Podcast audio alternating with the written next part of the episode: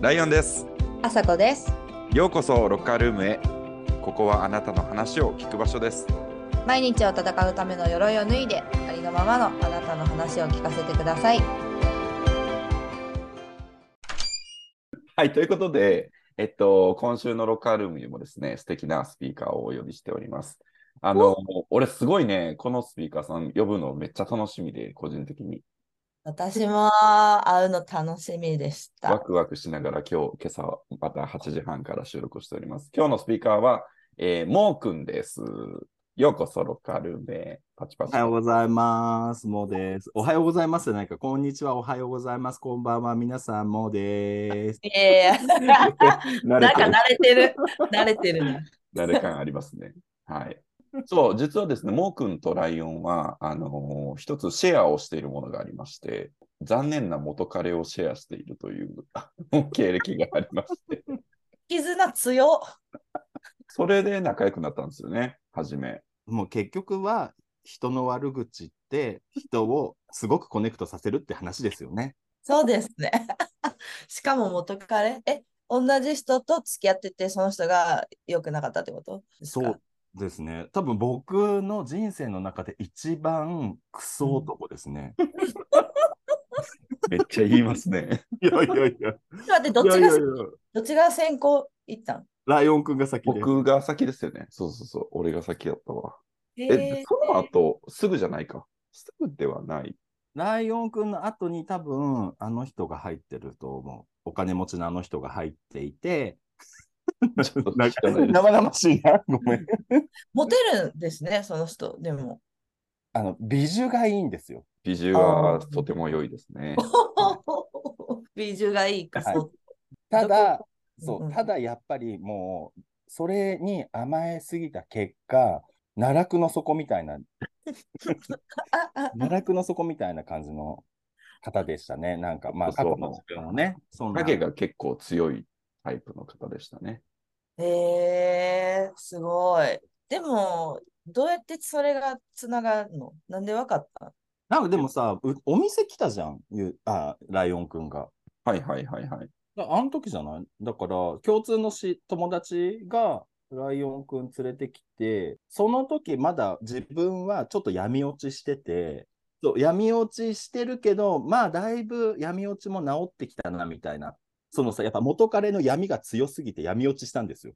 ぬ飲み込まれたってこと？そうそう、闇に。闇、みんな気そうそう、みんな気をつけて、本当闇に飲み込まれるから。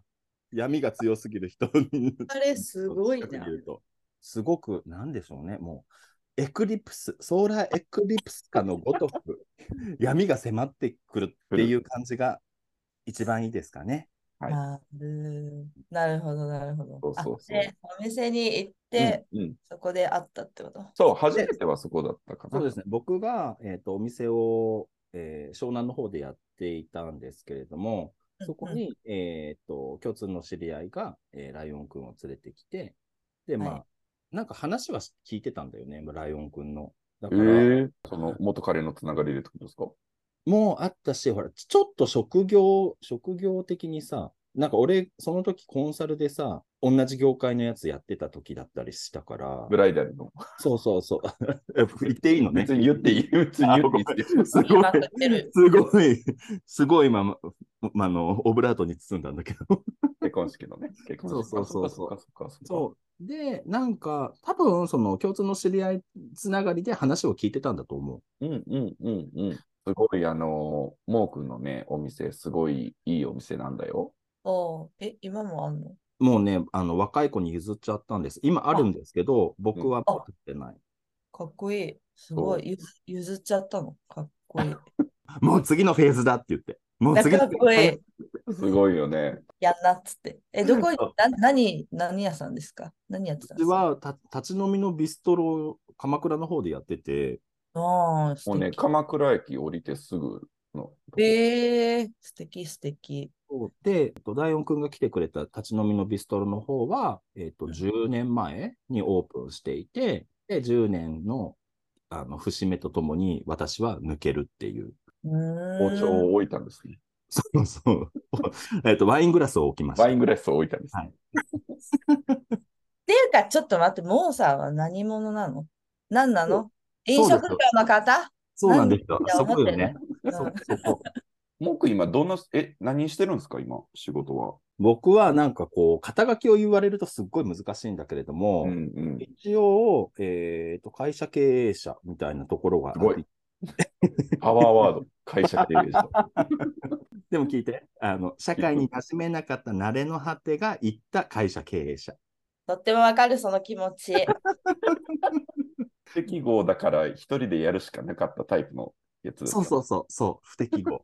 で、僕の今の肩書きは、えっ、と、レストランプロデューサー、えっ、と、あと横文字ディレクタフードディレフードクター。ディレクター。はいー。で、一応会社経営者ですね。この3つかな。すごい。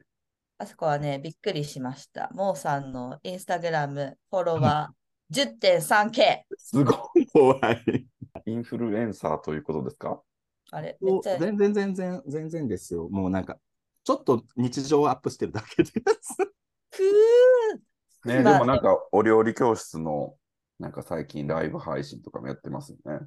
ああ、そうですね。えっ、と、川瀬里奈ちゃんっていう、えー仲のいい料理研究家の女の子と一緒にねスキーで、美女と野獣みたいな感じで。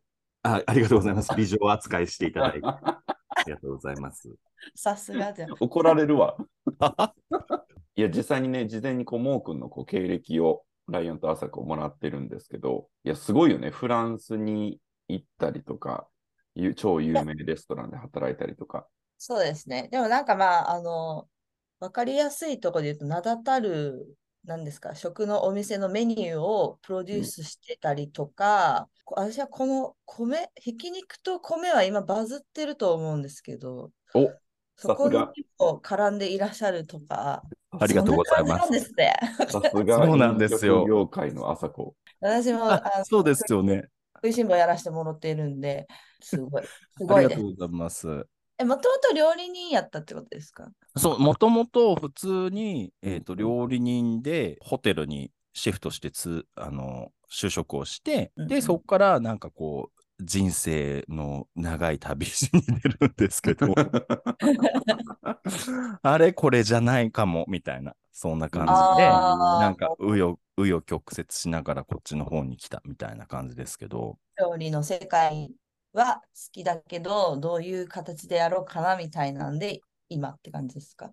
そうそう、ホテル業界とかの時は、やっぱお客さんの顔とかも、まあ、ちゃんと見えないし、まあ、とにかく、こう、ハイエンドなホテルだったから、うんうんうんなんか、すスンって、スンってしなきゃいけないじゃないですかちょっと顎上がってるみたいな。そうそうそう、スンって。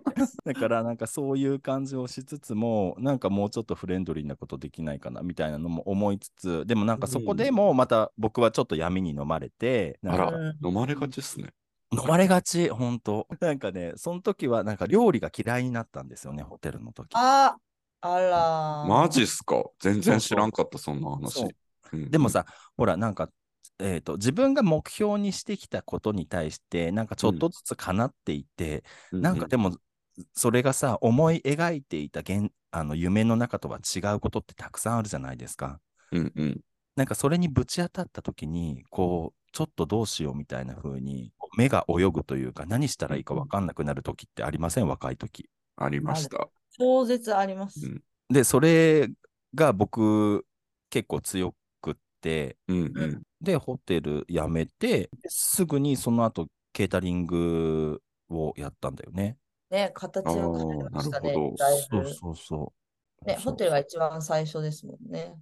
そうです、そうです。まあ、ケータリングへ行って、またレストラン戻って、起業。うんそう。をその時代の料理家さんの弟子につき起業ーです。うんパトリス・ジュリアン。はい、パトリス・ジュリアン 読むの難しい。あそう、でもパトリスはあれです。日本、そう、日本で初めてルクルーゼを日本に持ってきて紹介した人です。うんお鍋の。お鍋の、そう、おめお鍋のルクルーゼを1980年代に持ってきて紹介してた方なので、まあなんかそ、の、そそれこそ食とはとか、生きるとは、生活とはみたいな、生活はアートっていう本をうんうん1990年とかに書いていて、なんかそれ。れが大ベストセラーでみたいな。NHK とかよく出てたんですよね。うん。えー、すごい。よくそんな方の元に行けましたね。なんかね、隣駅に住んでたんです。え、ごそういう？いや、なんか、軽トラやった後にまだ闇を引きずってて、闇落ち期間がああるんですよ、そこも。で、その時に僕、なんか失業保険もらいながら、なんかもうこれからの人生どうしようみたいな感じになってた時に、本棚が包んでた時のね、本棚があって、うんうんうん。で、その彼の本結構好きだったから、高校生ぐらいから持ってて、あ、うん。そういえば今彼は何をしてるんだろうと思って、で、まあこう本読んでパラパラパラって見て、あのパトリス・ジュリアンってググったら、うんどうやらアトリエがあるらしいと。で、そのアトリエの住所を調べたら隣の駅だと。えー、うんそう。で、なんかもう、その頃のさ、もう闇落ちの自分にはさ、もう俺には今何もないみたいな状態だったからさ、うんうんうんこれ以上なねそうそうそう。これ以上何もなくなることなんてないと思って、の勇気を振り絞ってメールを送ったんです。すごいえそしたら、なんか、今度なんかお花見あるから、あの、おいでよみたいな。お花見？そうそう、お花見あるから、なんかそのなんか、お花見のパーティーがあるから、そのなんか雑誌の編集者さんとかがたくさん来るから、なんか君はシェフなんだったらちょっと手伝ってくれないみたいな。ただ働きとして、はい。人、人柱として行くみたいな感じだったから、そんなんも行きますってなるじゃないですか。なるなるなる。そう、なんなので、なんかその時すごいドキドキしてたけど、そこで、あの、メール送ってよかったなと思ってます。本当に。ねちょっと待って、今さ、今パトリス・ジュリアンをね、調べてみたら、うん。モー君と一緒に写ってる写真出てきたんやけど、あ、すごい。共有しろ、これ。すごくない？すごくない？これ、多分あれだよ。ばあこれ、シュッてしてる時だ。ごめんなさい。これ、あれですね。すごいシュッと僕がしてま、す。これ、モー君なの？モーこれ君じゃない？みたい。これ僕が出版した時のパーティーですね。サムライレシピ。はい。サムライレシピ。これは。、あれですね、超一流セレブの元でやってた時の、なんかああ、そう。超一流セレブ。ヒュージャックマンね。そう、ヒュージャックマンの時のレシピ集ですね。はい。何ヒュージャックマン。それもちゃんと言って。もう長いもう長いんよ、エピソードが。の割に面白くないからさ、あれなんですけど、ちょっと、あの、簡単に言いますけど、うんうんそのケータリングをやった、そのホテルの後にケータリングをやったって言ったじゃないですか。はいはい。で、そのケータリングにのやったのが、えーと、一番最初にやったのが、えーと、ワイルドスピード3東京ドリフトってやつをやったんですね。ああ、え、それどういうこあと映あ、ワ画の？イルドスピード。はい。ど、何、どこにケータリングしたんですか？えっ、とね、これに関してはちょっとめんどくさいんですけど、その、ワイルドスピードって今もやってるシリーズじゃないですか。はいはい、やってますね。ファーストフィリオスね。で、あの、さファーストフィリオスの3が東京で全部ロケでやると。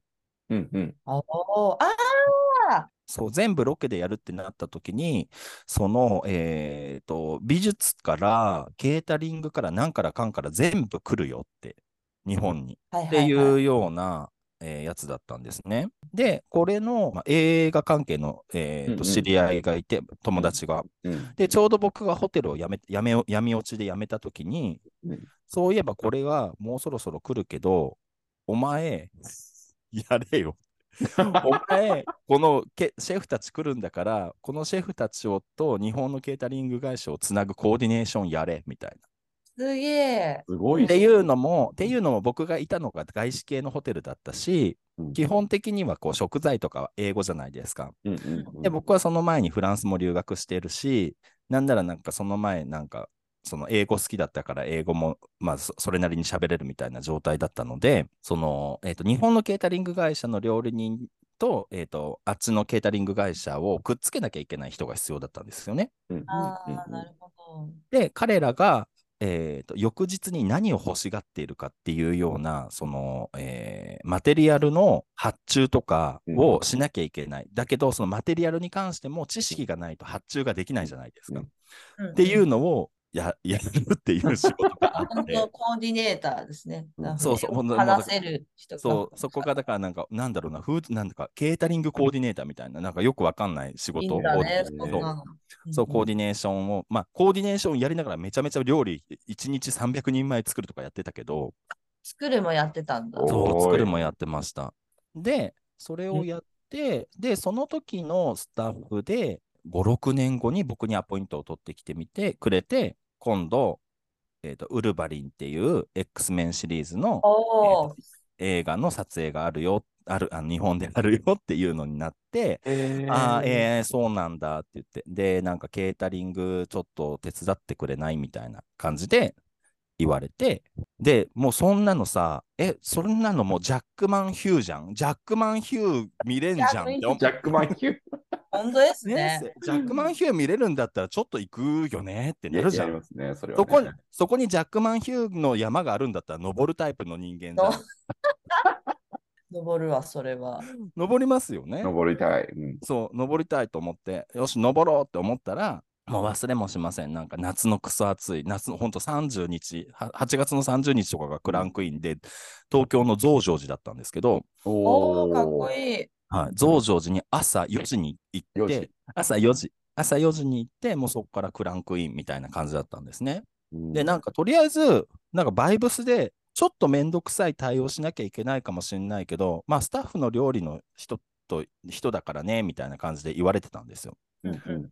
そしたら、その朝4時のクランクインの日に行った瞬間に、僕、本名がたけしなんですけど、たけし、お前は専属でお願いしますって言われて、専属って誰の？って言ったら、ヒュージャックマンさんですって言われて、おーってなって、すごで、まあそこから、そのヒュージャックマンさんのトレーナーさんとかマネージャーさんとかと話をして、で、まあ彼の、そのウルヴァリンっていう作品はどうしてもこう筋肉ムキムキのミュータントじゃないですか、い。彼は。はい。はいはいだから、その、で、特にウルヴァリン侍に関しては、すごい怒り、怒り狂っているウルヴァリンっていうのがテーマだったので、常にこう、何、I'm ready な筋肉を作っとかなきゃいけないみたいな状態だったから、その、本当に、それでこそ今、なんかボディメイクでボディビルがどうのこうのってすごく流行ってる時代ですけど、それを10年前、10年ぐらい前か、にやってました。すごい、すごい、すごい。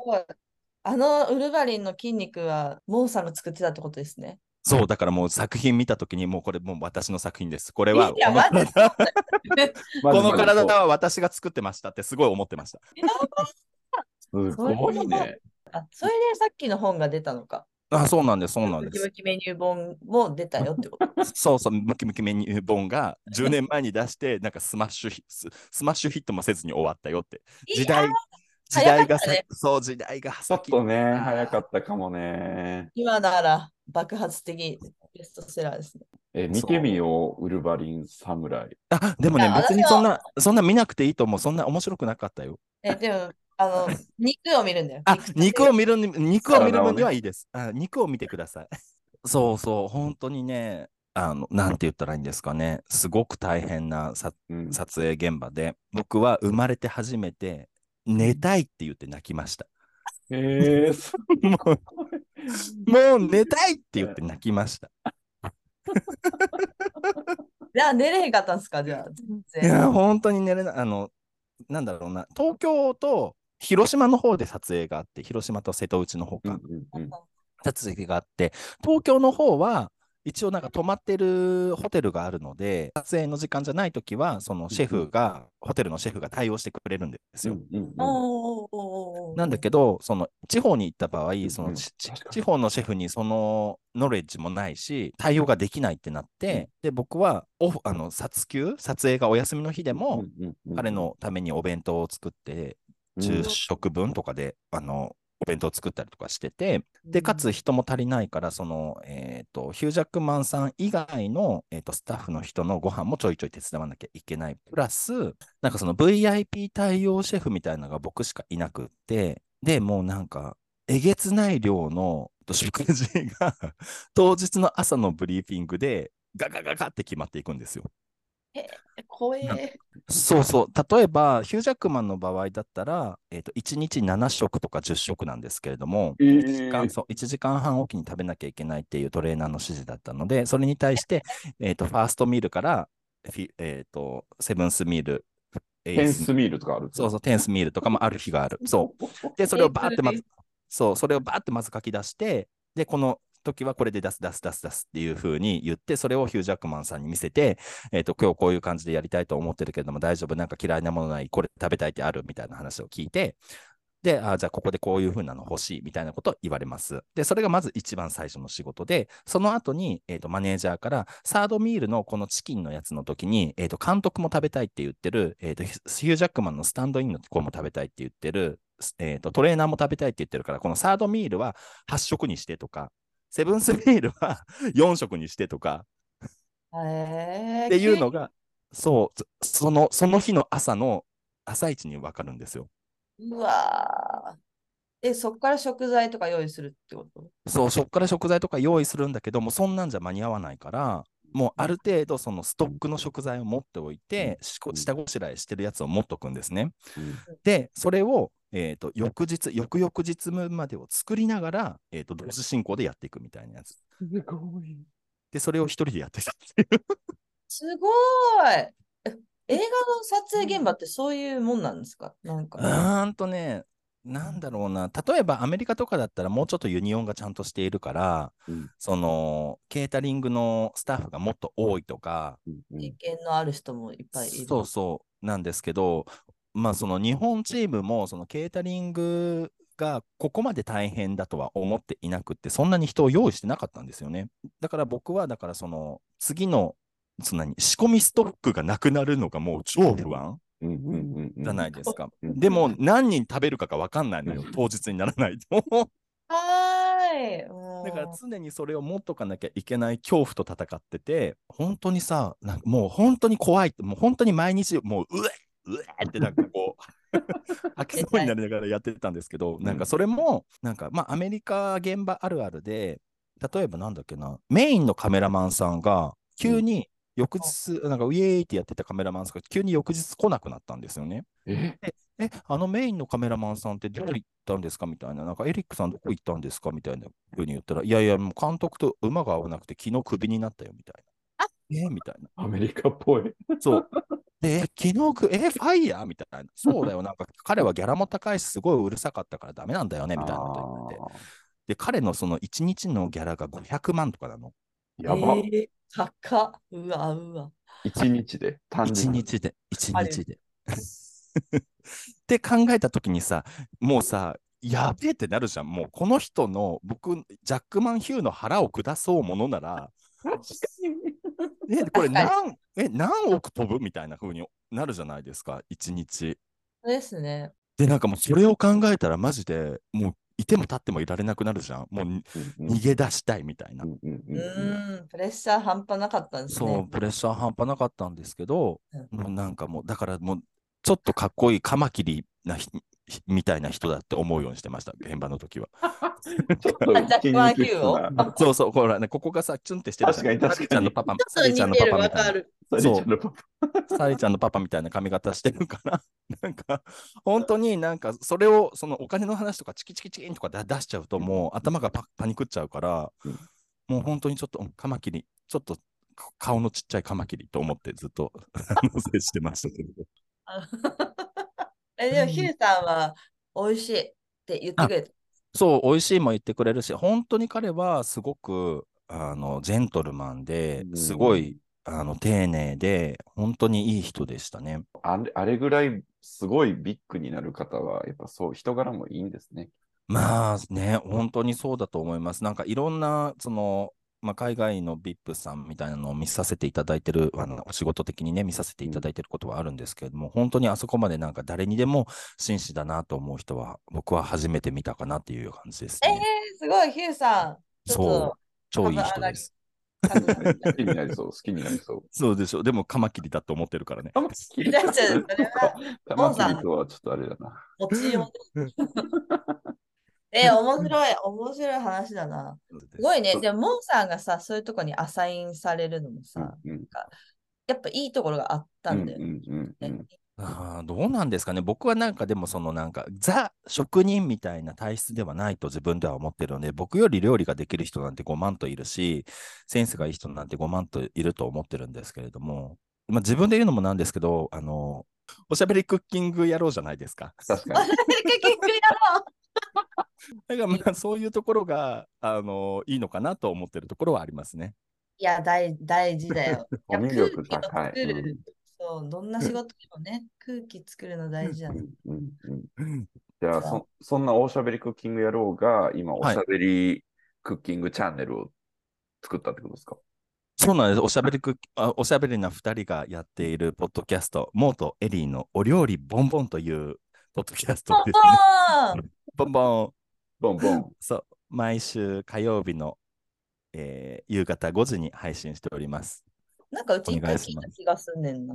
あーちょっとね、あの、時々ね、あの料理熱が高すぎて、あの、置いてきぼりにしちゃう癖があるんですよ。あの、リスナーさんを。まあまあ、でもいいんじゃないですか。ね最高、楽しい。で、またこのね、ポッドキャストももう喋り倒してますよね、毎回毎回。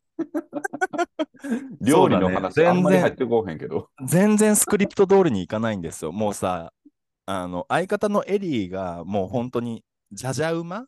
うんじゃじゃ馬がすごいから、やっぱもう乗り越すのが大変。確かに、あの、エリーさんの、あの、自由奔放さを、モー君が逆にこう、ちょっと手綱を引いてる感じはしますね。え、そのポッドキャストはお料理を2人で作ってるってこと？エリーさん。うん基本的には、なんかお料理に関するエピソードトークが多いんですけど、うん最近、最近っていうか、今日配信されるやつに関しては、はいあのフランス語圏内にいるあの人種の女たちって何っていう 関関係ないやん。っていう話までに発展してます。まあ、でも、そう、まあでも、基本的には、その2人ともちょっと高級店ばっかり働いてたので、とはいえ、こう、みんな生きてるから日常的なこととかも知りたいじゃないですか。だから普通になんかコンビニアイスランキングとか、ほらね、ライオンくんが好きだったね。面白かった。あいつの話。ガツンとみかん大好きと思って。がね、そうだよね。ガツンとみかん好きよとかもやってるし、だからまあ結構家で何を作るかとか、あとはなんかこれ、この料理に対してどういうバイブスを持っていくかみたいな感じですかね。うんうんなるほど。うんうんなので、なんかまあ料理に関するエトセトラがいっぱいあの話をしているみたいな感じでして。と僕ね、あの、その、モー君がそのお料理ボンボンを始めたときに、あのすごいね、あの、お便りを送りたいなって思ってたこと全然送ってね、いや、ここで言うなし、送れし。嬉しい。あ、嬉しい。ここでも言うし、送るし、ここで言うんだったらもう送送んなくていいよ送。らなくていい。はい、大丈夫。え真夏のさ、今、な真夏の31アイス選手権やってるんですけど、なんかあります？それ、そあそそそれれ、それ、それではないですね。それではないです。それではないんですよ。あ、じゃあそれは後でいただくとして、はいあの、ください。おあのですね、僕、あの、カナダに行く前に、あの、はいモー君のその鎌倉のお店、はい、あの、行ったじゃないですか。はい、はい。で、行って、なんかみんなでこう、なんかその鎌倉の地元のいあの常連さんとか、その、はいはいはいと俺のこう共通の友人とかと一緒うんに。バイバイ楽しく飲んでて、はいはい。もう、もうすぐ出発なんですよ、みたいな話をこうしてうんたんで、うんうん。その時にモー君が言ってくれた言葉をめっちゃ覚えてて、俺。うんあのーで、モー君もその海外経験ある人だったから、うんなんかすごい、すごい多分応援してくれてたんだと思うんうんだけど、うんうん。なんかあの、とりあえず困ったらカレーを作れって言のってくれたのよ。いや、はいなんか本本のタイトルになりそうですね。いいですね。本当に。あのーとにかくもうカレーはもうあのルーさえあれば、まあアジアンマーケットもあるだろうし、カレーのルーをね、買って、もうあれさえ、あのー使えば、とりあえず味全部その整えてくれるから、食材何入れても。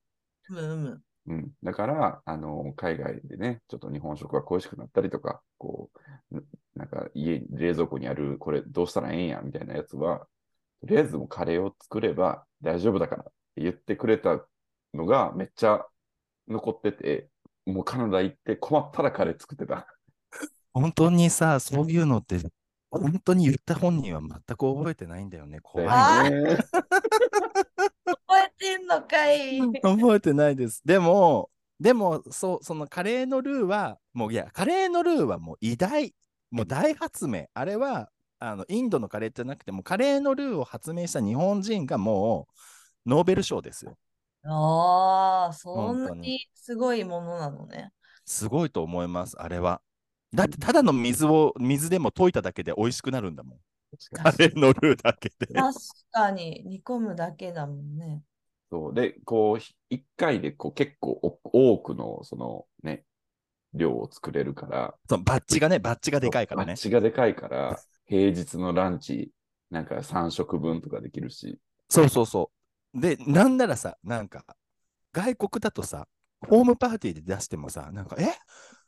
え、なんかアメージングみたいなさ、え？セマニ。フィそう、セマニフィックみたいな感じで、そうみたいなノリで言われるじゃん。うんで、え、でただ水に 野菜ごったにして溶いただけなんだけどな、うちの、うちの国のノーベル賞をみたいな感じじゃん。確かに。何にもやってないもんな、こっち別に。何もやってないのに、セマニフィックいただけるんですよ、もうなんか。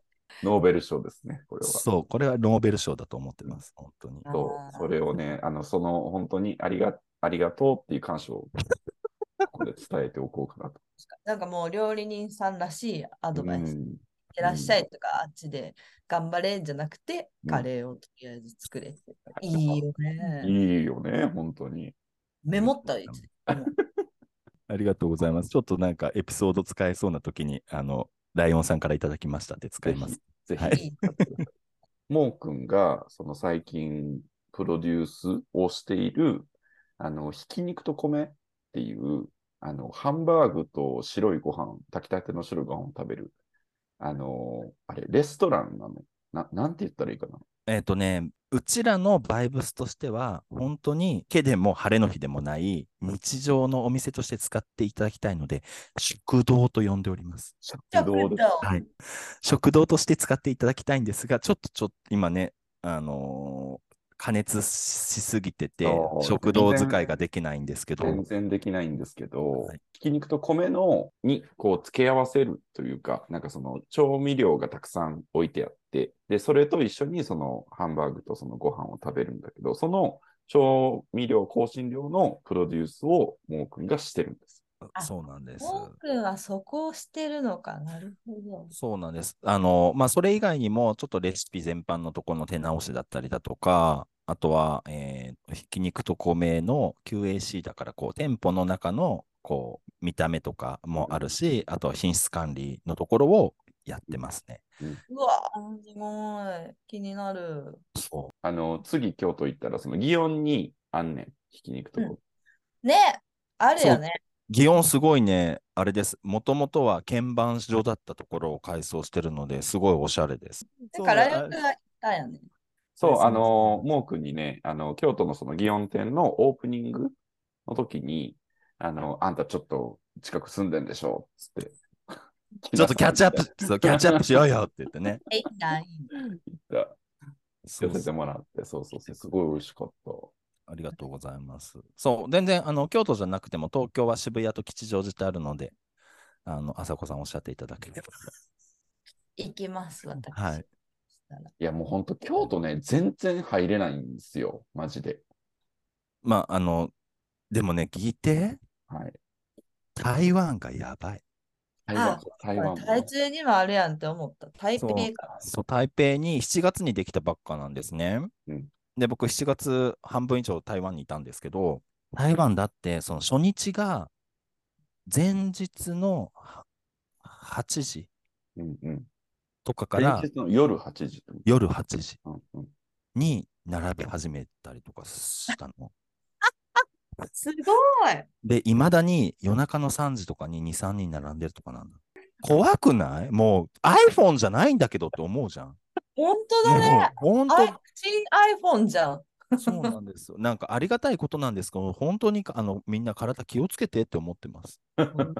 ね台湾はなんでそんなバズ、なんかバズってんですか？もともと、えっ、と、ひき肉と米、一番最初にできたのが渋谷で、で、コロナ禍だったんですね。えっ、と、最初は結構、まだ、その、初回からドカーンっていったわけじゃなくて、こう、じわじわ口コミ系だったんですけど、最初に火がついたのが TikTok からで、それから、えっ、と、徐々に、こう、日本人間で火がついて、最初に、えー台湾人と韓国人の方たちにすごく火がついたんですよね。で、もうそのインスタグラムとか TikTok とかで皆さんそうやってリールとか動画を上げてくださる中で、どんどんどんどんそれが加熱してっちゃって、うん。で、もうその何、そのひき肉と米に行くこと自体が、こう、イベントみたいになっちゃってるところがあって、まあ、ちょっと我々が思っている方向ではない方向に行ってるので、うーん、悩ましいところではあるんですけど、なんかこう、落ち着いてって思ってます。Calm down. そう、簡単、もうエレバ、もう本当、落ち着いてって言って。でもすごい、すごい、すごい。こんなに流行ることってないかもしれないんだから。すごいないかもしれれない。そうです。そして、昨日リリースされました。8月末に福岡がオープンおします。すごい。私のね、弟福岡に住んでる。あ、本当ですか？で、僕、実家が佐賀なので、そっか、そうなんだ。なんですよ。なので、ちょっと、来週からちょっと福岡行かなきゃいけないんですが。えー、楽しみですね、それはう。ん。そうなんです。もうなんか、新規オープン立ち上げ野郎になって、すごい。おしゃべりやろうから。そう、おしゃべ でも基本これだからさ、うん飛び回ってる。そう忙しいね。スタスタッフにもね、これ用意できてないけどどういうこと？みたいなことをすごい言ってます。でも本当にね、ひく肉と米はロマンですからね、日本人の。そうですね、ロマンですね。あの、ぎゅっと詰まってると思います、ロマンが。はい。えー食べたい。行こう。ぜひぜひ遊びに来てください。ねえねえ、そういえばライオンさん、はいはい。水筒見せてくださいよ。水筒いわく、はいいわく付きの水筒。こんな感じのやつですね。おしゃれ水筒ですね、アメリカのね。1リットルタイプですね。でもね、わかるんです。僕もこの後から噴火のエピソードを聞いてて、もう自分も本当に気をつけようと思ってるんですが、むやみやたらにキモいって言っちゃダメですよねって思うんですよ。ダメだ。言っちゃう。今、あれ、モーさんは私たちの宮下パークの喋ってた回のことをあの回想してくださってますけれども。そうです。あの、ライオンくんが、まあ、今見せていただいたでっかい1リットルの水筒を小脇に抱えてはいはい。いるところを飲んでた席で、女の子から、なんで水筒持ってん？みたいな。で、水分補給のためですみたいな。えー、キモいみたいなことを言われたっていうのに、殿下の宝刀、後から大噴火がね、との やってきたエピソードなんですけど。はい。僕もね、最近ね、そう言われればキモいって言われて、うんすごくイラっていうか何？もやっと？手やろうやな。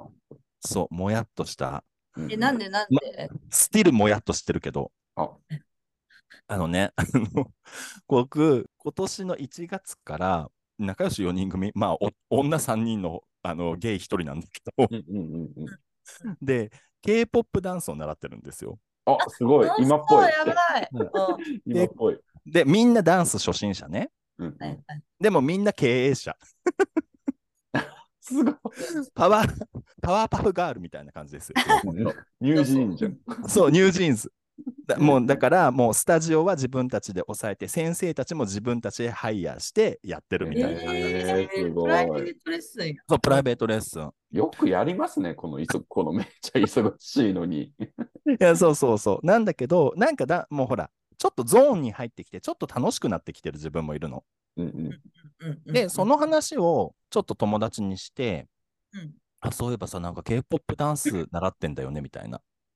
で、まあ、こんな感じでやってんだ、みたいなことを言ったら、うん。えー、へー、へーってすごい好意的だったのに、いきなり、えー、えーでもキモいねって言われたんですよ。なんで？なんでやねん。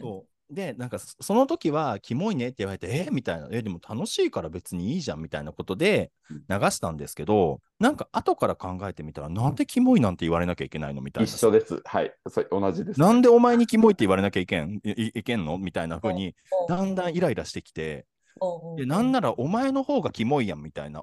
いま、20も年下の男の子とばっかデートしてるお前の方がキモいわとかってどんどん思い出して、やば。後から噴火の人、ここにもおった。そうそう。なんなんこいつみたいな風に思い始めて、なんか、そのなんかもちろんその気持ち悪いなって思う瞬間ってあるじゃないですか。うんでもなんか、人にそのキモいっていうことによっって、もう全否定、もう何の、本当に。本当にね、キモいはね、ダメですよ。ダメだよね。そう、何の救い救いようもない。そうね。救い100%ようがない悪だね。そうなんか、なんでこそういうキモいっていう言葉を簡単に使えるんだろうみたいな。うん。そうだね。そう。で、なんか自分も使わないようには努力はしてるけれども、無意識のうちに言っちゃってるところもあるかもしれんけど、キモいってあんま言わへんよな。うん本当に、あの、気持ち悪いもの見たときは言うけど。うんそうそうそう。あとは結構、なんか僕、甥っ子姪っ子が実家に帰ったら6人いるんですけど、うん、多いな。うん。そのなんか、甥っ子姪っ子とか、そう小学生とかが結構キモいって使いがちなんですよ。うんうんうんそうなんか。そう、都市的に。で、うんそのキモいの使い方も、え、なんか変だねみたいな感じの言い方でキモいを使う？はい、はい、はい。なんかわかんない。例えば僕がプリキュアが好きだって言ったらうん、なんか、えー、な、えー、キモいみたいなことを言う感じ。はいははいい。わかります。わかりまあ、ます。全然プリキュア好きなんですけど、あの、はいむむしろプリキュアだと思ってるし、 I am I am。そう、 I am。I am も、You are プリキュアでしょもうみんなあ、。みんな。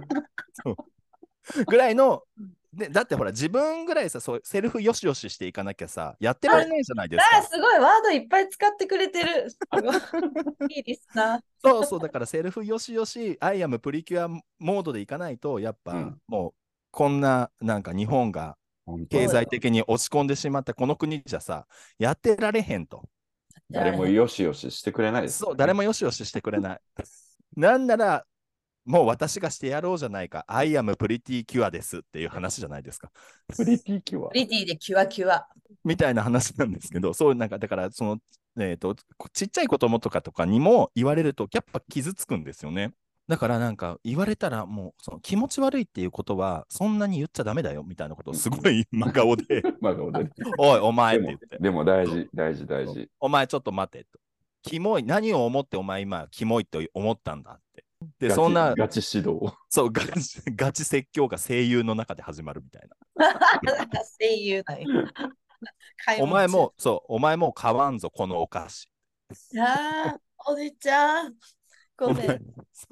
お前このお菓子キモいって言われてどう思うみたいな。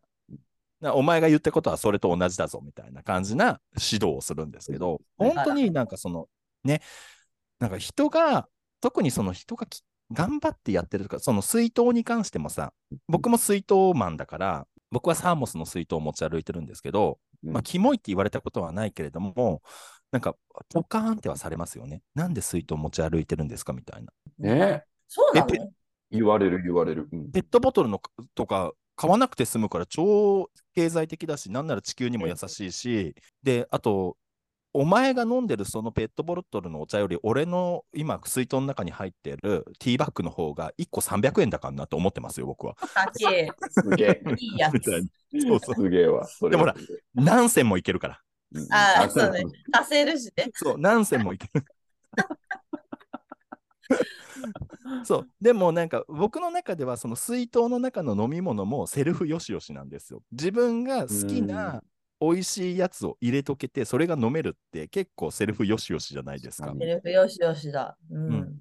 わかる。で、なのにそれをやってるのにもかかわらずなんかそれがキモいって言われた時のライオンさんの気持ちといったらもうはみたいな何お前もう血祭りにあげたろかと思いますよね。ふつふつとね、なんかそういう気持ちがうん。蘇ってきて。何なんだろうなんでなんかキモいなんかね、特にそういう、うーんと、全く違う世界に住んでる方に言われることが多いかもしれないです。ああ、だから多分、僕とかライオンくんとかあさこさんとかは、一応コミュニティとしては、別のあのコミュニティに属してるとは思うんだけれども、うん。なんか共通認識で一緒のコミュニティのところにいるみたいなところがあって、例えばこう世界が4分割に分かれてるコミュニティの中だったら、その4分割の一つにはいると思うんだけど、うん。真逆のコミュニティみたいなところにいて、なんかこう、田舎のマイルドヤンキーみたいなところにいる人たちとかに比べ、見てみたら、そのなんか水筒を持つっていう概念がキモいっていう風になっちゃうのも分からなくはないんだけれども、うんだからなんかそういう簡単にキモいって言ってしまう人たちってとってもこう視野が狭い人たちなんだろうなっていうのはいつも思うんだけれども、うんなんかそういう人たちかわいそうって自分では思いつつも、うんやっぱ後から噴火がさ、うん、止められない。止められない。そう。なんやねん、お前ってなってくるけど、やっぱでうんもその時に、あの、朝子さんがその時対処されてたように、その時に対処しないと、うん、それはもう響かないし、まあ、あれはお酒の席だったからっていうのもあるからしょうがないとは思うんだけれども、うんだからもうそ、そキモいって言われた時に瞬間湯沸かし器をスイッチできるスイッチが欲しいです、今。ああ、そ、そこか。おいって、お前って。一瞬で噴火したい。そう、なんか、お前はもう世界の調和を乱してるぞ、みたいな。お前みたいなのがいるから戦争が起きるんだぞ、みたいな。そうね。今度は言ってほしいな。そうう。ん、もっと、あの、すぐ反応しよう。自そう、だからキモいにレディーできる気持ちでいるようにしたい。次、キモい言われたら、行くぞ。そうんいや、だから、やっぱ、モーさんは次、そういうやつがいたら、もう教育的指導をしてほしい。大う。人でもピピピ。ピって、ピピピピっはいはいはいはい、今。ていうのがありました。だから、すごい、あの、水筒エピソードは、すごく私の心にも響いて、いつも対処対処していこう。キモいという言葉に、立ち向かいましょう。立ち向かっていきたいと思ってますそうですね。ありがとうございます。楽しかった。ずっとおしゃべり、おしゃべおりしてしゃべりてすいまやわ。そうですね。僕、実は初めてのゲスト出演なんです。の？で、あの、ほら、おっしゃってたじゃないですか。ポッドキャストを始めてから、こう、いろんな人脈が広がってみたいな話をなされてる方とかたくさんいらっしゃるんですけど、あの、ライオンさんのやつ、あの、ロッカールームで。はい。全然広がらない。人脈って思いながら。まあもうすでに広いからな。いやいや、もう、押し入れポッドキャスターとしてさ、やっぱ、まだ見つかっていないだけ。そうそうそう、見つかってない。ででも今日はね、こう、朝子とつながったし、本当、あの、え、東京なんですよね、あそこさんね。東京なの、そうなの。ですよねあれ言うときなよ、ほら、あの、あ、殿下の宝刀、野村商店ってこと。野村商店さんは、あの、もう調べてますよ。大丈夫です。言ってないですけど。まあ、週に2回ぐらいそこであのお酒売りさばいてるんで、あ、そうなんですね。来てください。私がシフトインしてるときに。あれえ、野村商店ってあれですよね？蔵前とのやつ？蔵前です、蔵前。そうだよね。遠いんよ。あえーそうだ、でも蔵前は、あのあれです。ブルーボトルで行くことがちょいちょいあるから、そっちの方面は。その時に遊びに行ければ。それもね、やってるよね、確かに、プロデュース。プロブルーボトルね。そう、もうなんか、飲食業界のキティちゃん。誰とでもお仕事します。呼び名めっキティちゃんです。ちゃあるな。めっちゃいいや。いや、でも本当にさ、なんかそういうふうに思わないとさ、ダメじゃないですか。こう、うんコンサルティングなんて。うんうん。うんうんうんうん。いもう私はキティです。やー、仕事ししやすそ ね、う。やんでだ。ろうな。ほんまにね。あの、避けるそところで酒っていう言葉がさ、あるじゃないですか。僕は20代とかは全然避けなかったんですよね。うんそ。の土壌が。うんうん。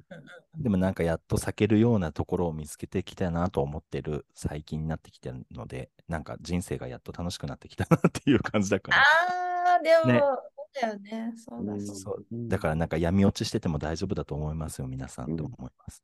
うわ。心強い最後、こんなステージまで。いただきました。そう。闇落ちしている君へ。闇落ちしている君へ大丈夫。ねもがくことが大事。確かに。それでさ、ね、見つけ出したんですもんね。うんそうです、そうです。えーロカルームは皆さんと一緒にお話をするコミュニティです。毎週月曜日に新しいエピソードを公開しています。番組へのメッセージをお待ちしております。メッセージは概要欄にあります URL から Google フォームに入れていただくか、番組の公式 Twitter、Instagram もございますし、私かライオンくんの Instagram に DM でも大丈夫でございます。モーさんの、あ、みんなでウルバリン見ましょイェーう。肉を見てください、肉を。あ、そうだ。えっと、ひき肉と米にも行きましょう。うんはい、あのよろしくお願いいたします。で、あと、モーさんのその、モーとエリーのお料理ボンボンですね。モーとエリーのお料理ボンボンの URL も概要欄に貼っておきます。はい、よろしくお願いいたします。YouTube はやってない？あ、YouTube はね、やってないんですよ。あ ?YouTube はやってないのか。こうん映像に耐えれない。いい映像に耐えれないので。でもさ、インスタになんか動画上がってますよね。インスタ動画は、これは別にインスタライブなんですね。だから、えっ、と、はい。インスタライブ自体は、この女の子と、えっ、と、元エリーのお料理ボンボンとは別の子なんです。あ、また別の子なのね。そう、本当誰とでも仕事をするキティです。ヘロキティです。Hello, hello, I'm, a, I'm Hello. Kitty. hello. プリキュプリキュアでキティでおしゃべりクッキング野郎です。そうなんです。すいません。じゃあ、あの、モーさん、インスタグラムも載せておいたりするのでね、皆さん、情報そうですね。ありがとうございます。ぜひぜひ、あの、真夏の、えー終わりの31選手権もやっておりますので、皆さんのエピソード、31にまつわるエピソードとかがあったら、えー、元エリーのお料理ボンボンの方に、えー送っていただければ拾っていきたいと思います。ライオンさんもあさこさんも送ってくださいね。お便り。送ります。送ります。じゃあ今日は本当にありがとうございました。ありがとうございました。楽しかった。ありがとうございました。とまたねいうことで、はい、あ、今週も皆さん聞いてくださってありがとうございました。良い1週間をお過ごしくださいませ。バイバーイ。バイバイ。